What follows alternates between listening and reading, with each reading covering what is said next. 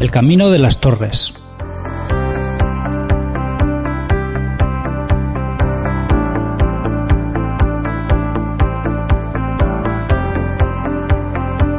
Tras el paso del puente de San José sobre el río Huerva y a la altura del antiguo convento de los Carmelitas Descalzos del Camino de Tortosa, comenzaba el importante y antiquísimo camino que desde la ciudad comunicaba con Cuarte.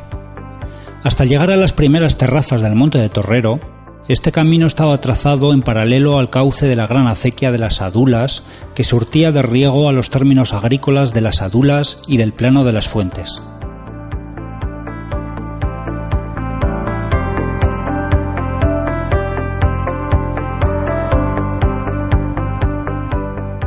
Esta peculiar y estrecha relación del camino con una zona destacada de propiedades agrícolas propició que junto a él muy pronto empezaran a ser construidas un buen número de torres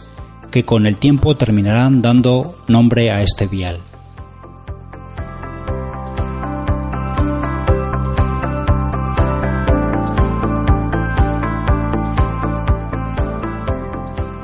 La construcción del canal imperial a finales del siglo XVIII supuso la radical modificación del antiguo trazado de caminos de acequias de riego en todo el sur de la ciudad, y el antiguo camino de Cuarte fue así reconducido por el nuevo gran paseo que conducía al complejo portuario de Torrero junto al puente de América.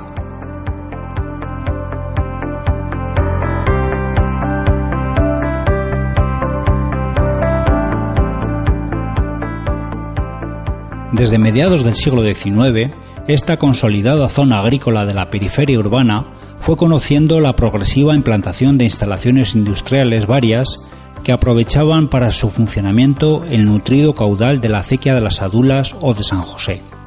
Entre ellas destacó por su especial trascendencia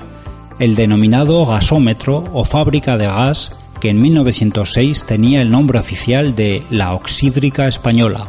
como factoría de obtención de oxígeno para la industria farmacéutica y la metalurgia local y de hidrógeno como parte del proyecto de Torres Quevedo y sus globos autodirigidos.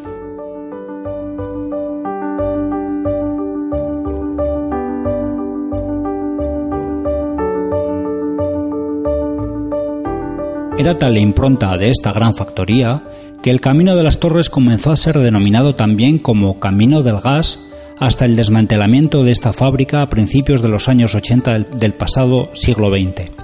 Durante estos años, además, una gran mutación urbanística modificó profundamente el carácter agrícola y periurbano de la zona.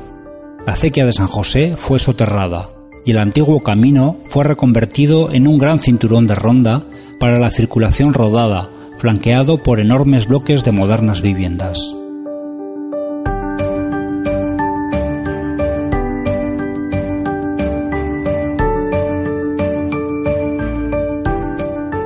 Esa gran transformación casi incluyó el cambio de la denominación viaria,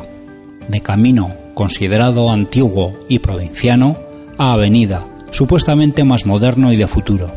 Afortunadamente en esta ocasión la demanda de los nuevos residentes no consiguió su propósito, y todavía hoy el Camino de las Torres perdura como uno de los viales más inveterados de la ciudad que nos recuerda un pasado casi inimaginable.